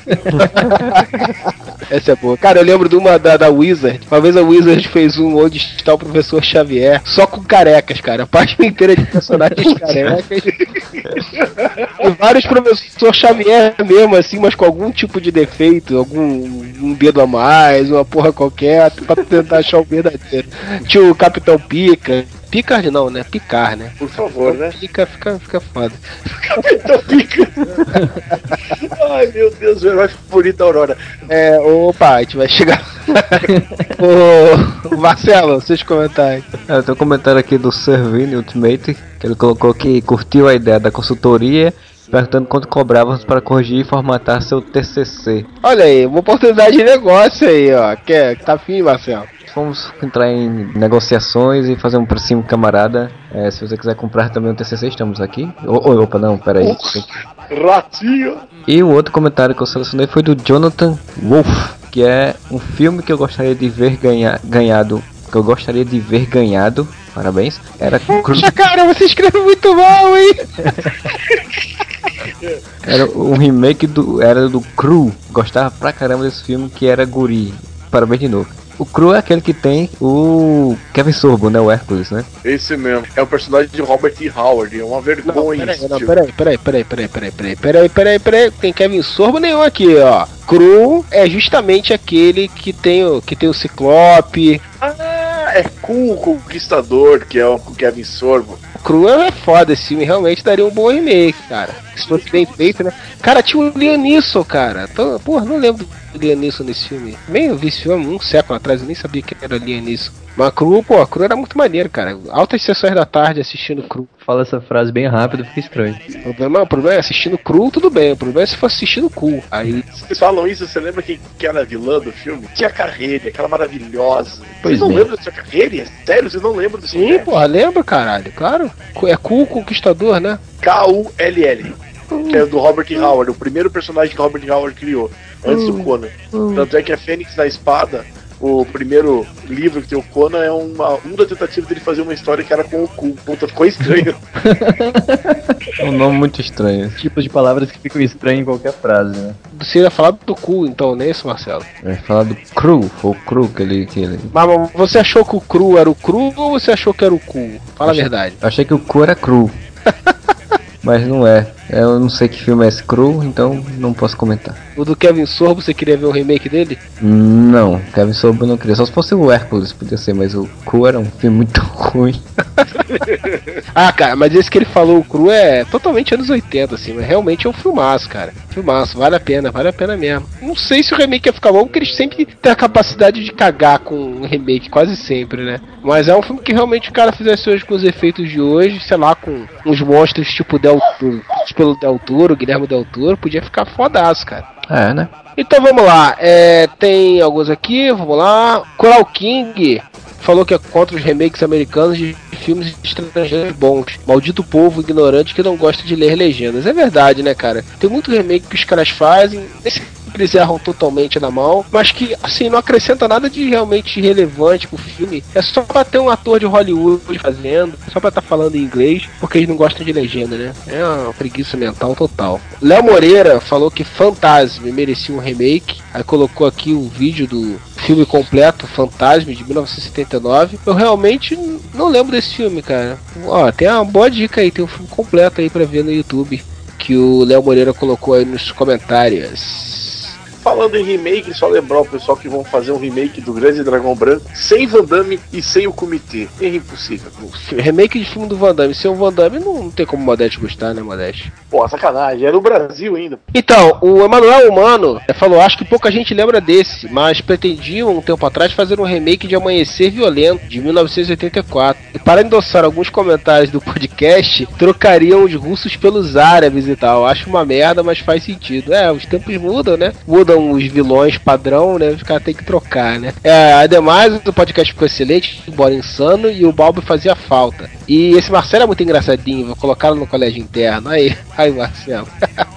Tem um outro comentário aí, né, Zé? Ah, tem, tem. Tem um comentário aqui do nosso leitor ouvinte, Elton Tomasi. Está difícil ver o podcast, os temas estão muito ruins. Aí eu postei embaixo, respondi ele falando que aceitamos sugestões. E, e é verdade. Quem ouve o podcast e que quiser sugerir algum tema, a gente agradece. Max Ricardi, ele estourou absorvente aí, cara. Eu acho que ele é passional, igual, igual a pessoa que também se excita com ele e mandou pulou desse pro cara. Que isso, que isso, não precisa disso. O Léo Moreira defendendo o Areva bravamente, falou assim: Poxa, sério? Tenho achado no Areva os melhores temas. Obrigado, Léo Moreira. Mas assim, eu não posso negar que eu até concordo com o Elton.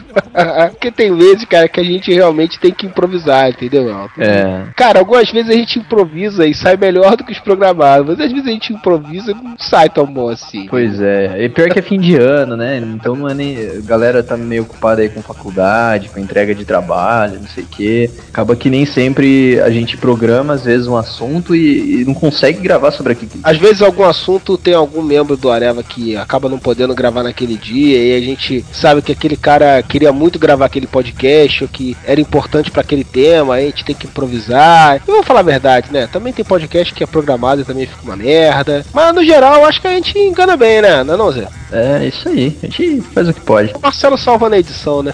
Mas olha só, foi, foi um ouvinte reclamando. Se a gente não grava um tema merda e que salvar ele durante a gravação, não ia ter podcast. E, e- e iam ter muitos, muitos, muitos outros ouvintes reclamando porque não teve podcast. Então a gente Pois tá no é.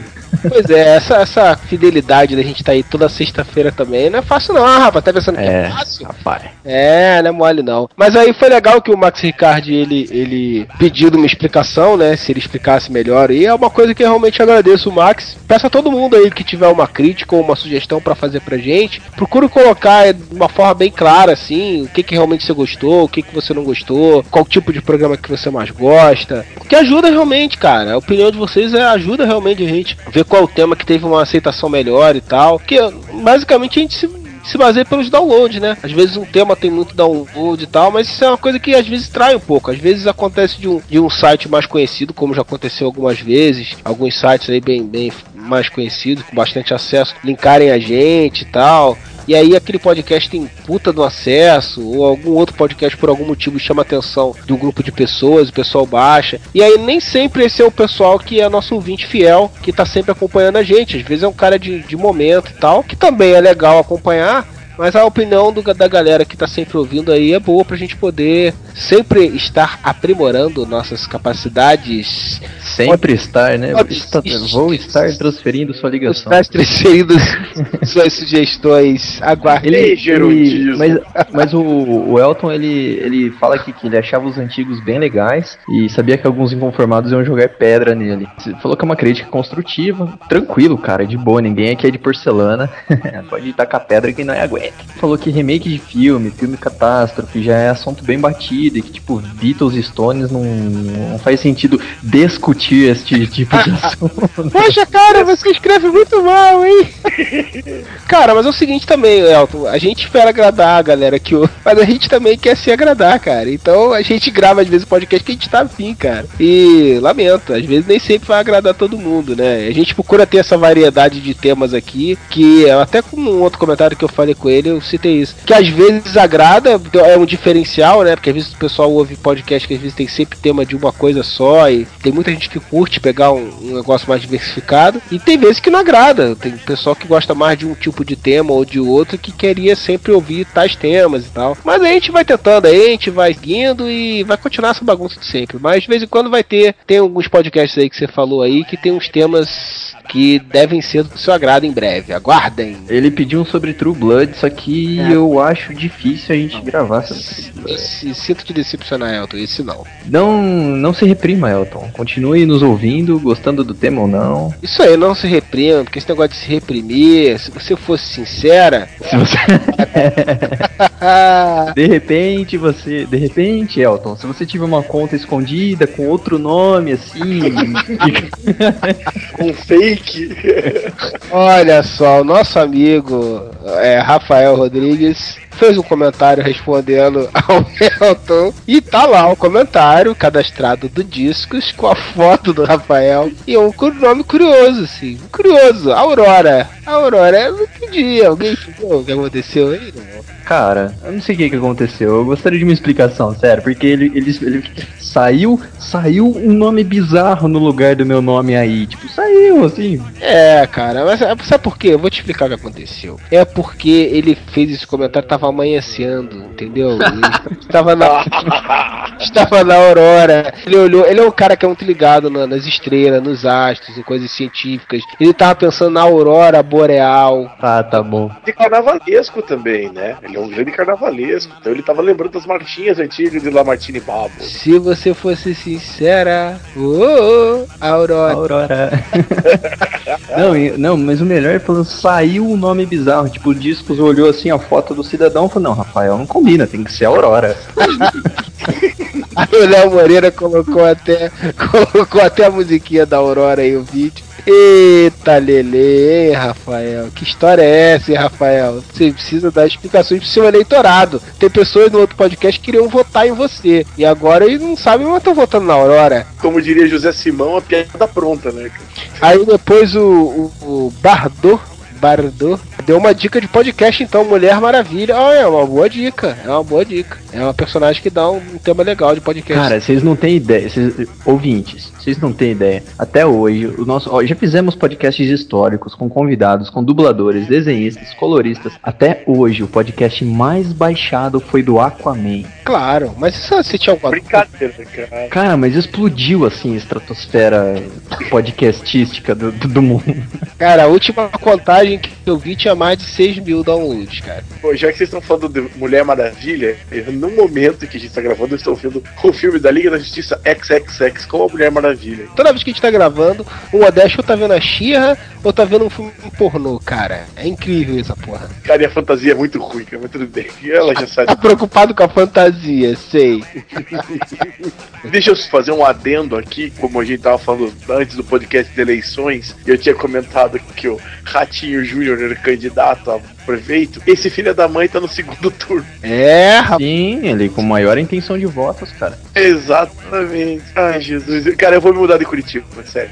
Eu vou pra Almirante da Mandaré, aqui na região metropolitana, mas não moro na cidade do Ratinho Júnior é prefeito. Como é que foi a eleição dos senhores? Ô, diga aí, Modesto, como é que foi pra você? Cara, acordei às 11h30 da manhã, tomei um cafezinho, fui pra sessão eleitoral, não tinha ninguém, só os mesários. O problema pra atrasar o a minha votação foi que os mesários não sabiam ordem alfabética.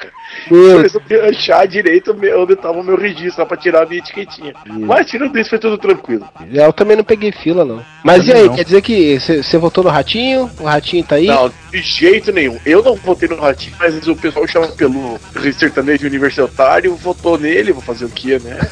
Então, Quem é que tá na disputa agora? Ratinho e quem? Gustavo Fruit. E aí, Fruit. quem é que você acha que tem café no bulho pra ganhar a eleição? O pior de tudo que vai ser o Ratinho. Isso que me dói na alma, cara. Merda. Compensação no Rio já tá decidido, né? No Prefeito Rio- das Olimpíadas e da Copa. É, no Rio, o príncipe das milícias. Ou não, quer dizer, o Eduardo Paz. O Eduardo. o Eduardo Paz é, é disparado, disparado, rapaz, disparado. 60 e blau de, de, de votos. 60 e blau de votos. É Vascão, Vascão nas cabeças, né? Embora, bom, deixa pra lá. Eu não votei no Eduardo Paes, eu votei aí, não vou falar o voto, mas é porque o voto é secreto, mas. Fala aí, pô, já foi. Eu votei a favor do segundo turno. Eu achava que o segundo turno era importante, acredite se quiser. Mas não deu, né, cara? Foi esmagadora, né? A votação do, do Eduardo Paes. E você deu muita risada quando a Patrícia Morim não se elegeu. Porra, cara, é. Mas, cara, na boa, eu fiquei impressionado com a quantidade de votos que ela ainda teve, com tanta merda que ela faz no Flamengo. Eu fiquei ainda impressionado com a quantidade de votos que ela ainda teve, cara. Brincadeira, bicho. Teve, ela teve voto pra se eleger, cara. É aquela velha história, né? Teve candidato. eleitoral. É, teve candidato com menos voto que ela que se elegeu. Ela teve acho que 16 mil votos, uma porra assim, cara. Foi, Caralho! Foi, foi muita coisa, bicho. Foi muita coisa. Ah, e uma curiosidade, o Eduardo Paes se elegeu, tava circulando um vídeo da, da internet dizendo como perder uma eleição em, em 10 segundos, em 3 Ah, segundos, puta, que lá. eu vi isso aí. um convite que ele tava falando, que ele virou na cara de todo mundo e falou assim, ó, você é flamenguista, ó, só falo com flamenguista na época de eleição pra conseguir voto, hein? E depois sacaneou os tricolores também, virou. E olha lá, um torcedor do Fluminense lá, todo feliz, nunca tinha ganho nada na vida. Essa porra circulou no YouTube e o cara botaram lá como perder uma eleição em poucos segundos. Mas não adiantou, não, bicho. O cara ganhou uma esmagadora assim mesmo. Quando eu fui votar, eu, eu- eu escorreguei naquela porra, naqueles papel que os negros forra a rua, né? Caralho, caralho. Eu não caí não, isso daí é aquela pisadinha falsa assim, só. Cara, ela tinha papel do Eduardo Paz, cara. Puta, ele disse que, que deu um aumento pros garis. Porra, deve ser por causa da época de eleição, né, bicho? Também, né? Pra, pra- pra dar uma valorizada, né? Porque o que ele cagou, brincadeira, bicho. Cara, a dicotomia aqui é que quem fez um monte de panfletagem aqui na frente de casa foi o Partido Verde. Cara, eu vi também, cara. Eu vi também o feitiço do Partido Verde. Eu falei, não, não, isso não. Não pode. E Marcelo, como é que foi no Nordeste? Como é que foi no Nordeste, né? Tipo, no- na região inteira do É, pois é, É, o correspondência. Marcelo, o Marcelo é o comentarista de todo o Nordeste, né, cara?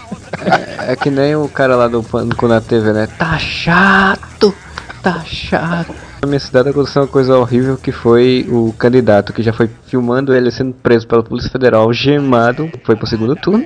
Não sei como eu consegui esse mérito. Que tá naquela velha lógica, que eu acho que tá bem boa parte do Brasil. Cada um é pior que o outro, então você não sabe qual- quem é, quem é melhor de ficar, quem não é, cara. Tá difícil aqui. Mas aqui aconteceu uma coisa interessante. O homem mais alto do Brasil, conhecido como Ninão, que já apareceu no Domingo Legal e essas coisas todas, ganhou, ganhou como vice-prefeito de uma cidade. Olha só, e aquele anão que fez a campanha dos males o menor não foi eleito. E a declaração dele foi: preferiram os males maiores. tá, e você? vamos apoiar o Moura, né? Pela moralização da política. Sim, sim. A próxima eleição é Moura na cabeça, chapa Areva. Ah, o prefeito aqui da minha cidade é o Moura, o Edson Moura. Aqui tava difícil, cara. Era é, um prefeito ficha suja, o outro que tava tentando se reeleger que só fez cagada, e um terceiro que tava sendo acusado de pedofilia. Que beleza, hein? O candidato que ganhou foi o ficha suja. O mandato dele foi. Como que chama? É impugnado pelos quatro juízes do TSE. Então ele não poderia concorrer, mesmo assim ele concorreu. Ganhou. Tipo, a eleição foi no domingo. Na sexta-noite ele desistiu da eleição e colocou o filho dele. Que isso, bicho. Só que quando você apertava o número 15, a foto que aparecia era do pai, não era do filho. Cara, isso é totalmente irregular, cara. E ganhou, cara, 42% dos votos. Mas é assim, esse prefeito ele é tipo dono da cidade, entendeu? Ah, tipo rouba mais faz. Ele se elege por dois mandatos, aí ele não pode o terceiro, então o prefeito que entra é indicado por ele, ele, ele que apoia, então o prefeito que ele apoia ganha. Ou seja, É, aí é o curral dele, né? O curral eleitoral a, ci- a cidade é dele, cara. Tá nessa aí agora, vamos ver. Gente, deixa eu só fazer uma observação rapidinha. Cara, no final do filme tem um gangbang da Liga da Justiça com a Mulher Maravilha, cara. Batman, Robin, Flash, Super-Homem, Lanterna Verde comendo a Mulher Maravilha, cara. Que que é isso? Tem que ser Amazona pra aguentar isso daí, rapaz. Caralho, cara. E outra, uma coisa que me surpreendeu, não parecia nem que era Brasil, cara. Condenaram o Zé Dirceu. É. Caralho, condenaram o Zé Dirceu. Tá muito na cara, tá muito na cara. Tem umas situações que se, se, não, se não rolar, pega mal demais, né? Parabéns ao Supremo. Essa eu não esperava mesmo. E o- um, um abraço, um beijo no coração do Romário, que está surpreendendo muita gente. É, rapaz, o Romário, o Romário fez, fez um projeto, né, para ajudar os cientistas, né, que perdiam material de pesquisa na alfândega. Aí veio o filho da puta reclamar que, pá, você tem que pensar em escola, em educação. Você foi eleito pelo povo, não foi por um cientista. É um ignorante. Ah, nossa. tá um cara desse. Mas não, mas o melhor foi a, a resposta do Romário pra ele, né? Ele foi, você acha que sem ciência e tecnologia existe educação, existe remédio, existe pesquisa? É, o povo? vai tomar, ele vai tomar uma ervinha pra curar, vai É, não, o cara toma remédio de curandeiro, né, de, de É. pajé. Chá de boldo. É, apesar que tem a sabedoria, a gente não pode, né, relegar, mas que o pessoal viaja nessas, nessas naturebas e viaja, né. Mas é isso. Tem mais alguma coisa? Não, né? Né? Né? o cara que chupa, tá... Ah, é um muçulmano! Celso muçulmano. Muçulmano. Cons- conseguiu perder a eleição no final. Parabéns. Entrou Zé Serra e Haddad. O, o, o Russomano fez uma cariação entre o Sérgio e o Haddad, estando bom para ambas as partes, Celso Russomano. é, mas ele tem muitas uvinhas aí pra aproveitar a vida, ele não vai ficar mal não. Porra, mas a mulher maravilha só chupa, liga, cara.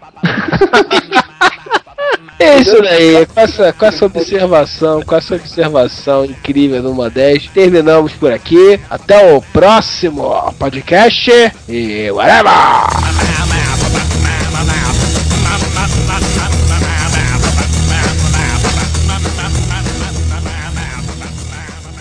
E é isso. Ainda ontem chorei de saudade. Relendo a carta. Cara, tem É umas muito músicas- bom, cara. É, porque- é, é- é veio uma gosto de do- caipirinha na boca já, né? cara? É uma dor de, cotu- é uma dor de cotovelo que vem lá da alma, né, cara? Daquele sofrimento. Não, não, mas uma das me- dessas músicas antigas, cara, uma das melhores músicas que até nem é de, uma, de um grupo conhecido, mas é aquela Som de Cristal, cara. Essa é uma das Nossa. letras mais fodas de todas, cara. Muito, muito, muito foda. Que é simplesmente a história do cara que vivia na zona era casado, vivia na zona, e daí um dia ele viu uma mulher entrando na zona e ele viu era a mulher dele que tinha virado puta porque cansou de esperar ele chegar em casa. Caraca. Cara, essa história é sensacional, cara. Isso é, é Nelson Rodriguesiano, essa, essa letra, cara. Eu usei isso no, no roteiro adaptado que eu, que eu fiz. Cara, tem, uma- tem uma música que eu, acho, que eu sempre achei meio, meio triste, ao mesmo tempo interessante, que é uma da, do carinha que ele vê a menina na cadeira de roda lá, sentado, né? Sentado na Nossa, porta. cara. E a sua Pra cadeira de rodas ficava. Cara, que dá uma tristeza quando eu vou ouvindo essa música. Pô, tem. tem Cara, a, a cadeira de roda, ela é bizarra, bicho. Cara, mas, mas os sertanejos antigos. Cara, a primeira vez que eu- dramas, A assim. primeira vez que eu vi essa música da cadeira de roda, eu fiquei bolado. Falei, cara, que música é essa, bicho? O que, que ele tá querendo dizer com isso? Cara, cara, outra, uma música triste, cara, que realmente é triste. O, o- o daquele Amado Batista. Cara, morre a mulher e o filho do cara, Né? bicho. Não é isso, velho. Não, e tem, tem várias. Tem uma do. eu Não sei se não é do. Não, não é do João Mineiro Marciano, acho que é outro. O cara é adulto, casado e tal, vai, vai visitar os pais e aí vai remexer as coisas do- no porão da casa dos pais, encontra uma foto antiga de uma mulher muito bonita e jovem, assim, né? E atrás tinha uma dedicatória pra ele. E aí ele vai questionar os pais dele, os pais dele contam que ele é adotado, depois que ele já é adulto e casado. Cara, essa música é muito foda, cara, muito foda. A gente tinha que fazer um podcast, inclusive, sobre isso aí, sobre Cara, sertanejo antigo. sim. E, mas tem coisas que não são superadas, tipo Barros da Alencar, cara. Prometemos não chorar. Aquele na na na na na na na na na na na. Aí ele Ah, falando, nós prometemos não chorar. O garçom está vindo daí, para de chorar. Não, cara, Não. mas tem uma música que realmente me dá vontade de chorar, cara, que é aquela O Telefone Chora. Essa conhece, Modesto? ah, sim, claro. É do... Realmente eu acho muito emocionante essa sério, de, de boa, cara. eu pra- acho essa pra uma mim- das músicas mais emocionantes que eu já ouvi. Pra mim, cara, tem uma música que não bate que é a de Altemar Dutra cantando com seu filho da música lá do. do, do- faz Meu filho, Deus te proteja. Ah, sim. E eu, cara, Essa é não tem uma foda. Dutra. é Altemar Dutra, né? Não, eu não lembro, não lembro quem que é, mas eu realmente. Essa música é foda mesmo. Vixe, e, Filho adotivo do Sérgio Reis é de chorar também. pra quem já perdeu o pai, meu amigo, ouvir essa música, cara, né? É uma coisa pesada. É. Mas eu gosto. Bom. É. Hoje o Freud começou com um combo, né, de, de música da minha mãe ali, que portão é foda, cara. Pô, cara, Roberto Carlos é- era na veia lá em casa, minha mãe ouvia direto. Cara, eu adoro essa música, cara. Essa música é foda, bicho. Desculpa quem não gosta de Roberto Carlos, mas essa música é foda. Fantástico. Poesia simples pra caramba, mas é, é, é- é muito emotiva a música. Cara, aquela Traumas é, é- é aquela música é foda, bicho. Sabe qual é Traumas? Uhum. Não lembro agora. É aquela assim. Meu pai um dia me falou. Sim, sim, sim, pra que eu nunca me disse. disse. Mas ele se esqueceu. É, o Titãs usou isso depois. Caralho. Titãs não, quem gravou. Quem Los gra- Hermanos. O Titãs usou em 32 dentes. Meu pai um dia me falou. Ah, sim, ele fala. Ele fala numa apresentação no acústico, né? Não, no, no disco mesmo, gravado mesmo, no Best Blonde tem. Mas o, o Amarante é que canta essa música ao vivo pelo Los Hermanos. Tem algumas Quase gravações. ao vivo, bêbado, quase morrendo. né? Porra, todas as vozes do Amarante são quase morrendo bêbado, né, cara? Ele é o cara perfeito pra cantar o Bebo Sim, porque. Eu bebo sim, estou vivendo. Ele vai lançar um disco agora, tá pra sair ano que vem. hein? Eu gosto, eu gosto. Mas não interessa, vamos, vamos gravar.